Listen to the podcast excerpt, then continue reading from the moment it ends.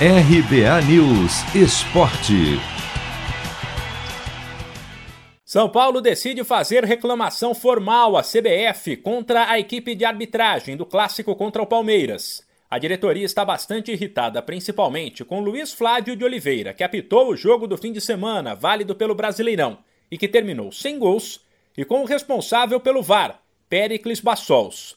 O diretor de futebol tricolor, Carlos Belmonte, criticou o fato de duas decisões de campo do juiz, em lances polêmicos, terem sido alteradas após consultas ao vídeo e afirmou que o VAR decidiu o jogo. O VAR no Brasil não é usado de forma correta. Ele é utilizado muitas vezes para tirar a responsabilidade de quem deve tê-la, que é o árbitro da partida. Então vamos representar sim, porque não estamos nem um pouco contentes com a qualidade da arbitragem nos Jogos do São Paulo. Muito ruim quando o trabalho que é feito em campo acaba se perdendo pelo VAR.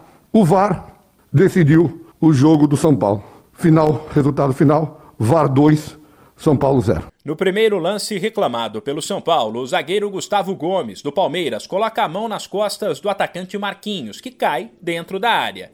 Nem todo mundo acha que houve força suficiente para caracterizar um empurrão. Luiz Flávio, em cima do lance, marcou pênalti, mas depois de consultar o VAR, voltou atrás. Carlos Belmonte avalia que o procedimento não foi correto. A mão do zagueiro segurando o Marquinhos e derrubando o Marquinhos. A bola distante do jogador do Palmeiras. E ele marca o pênalti, corretamente. Mas aí entra o VAR. O VAR, de repente, chama o árbitro numa sala fechada, sem o som, sem nada da partida. E, e aí traz o quê? A insegurança do árbitro. E aí o árbitro, não deveria ser assim, perde a convicção, vai ao VAR e anula o lance que a um metro dentro do campo ele marcou. No outro lance, após cruzamento na área no fim do jogo, a bola passa pelo São Paulino Miranda e pelo palmeirense Patrick de Paula, até que outro palmeirense, Gustavo Gomes, tenta afastar de cabeça e marca um gol contra. Luiz Flávio deu o gol. Depois foi informado que Miranda, que não tocou na bola, estava impedido. Foi ao VAR, entendeu que o zagueiro participou do lance e anulou o gol. Um gol contra. Nenhum jogador do Palmeiras sequer faz menção de reclamação. Há uma lamentação.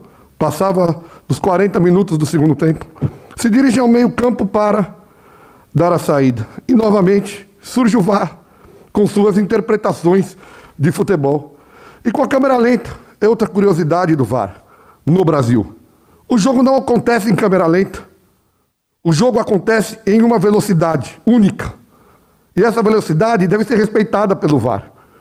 Aqui no Brasil, a cada lance que o VAR interfere, é utilizada a câmera lenta, que é o único jeito que não aconteceu no jogo. Para piorar, o melhor jogador do São Paulo, Rigoni, reclamou do anulamento foi expulso e está fora do duelo do fim de semana que vem contra o Atlético Paranaense. De São Paulo, Humberto Ferretti.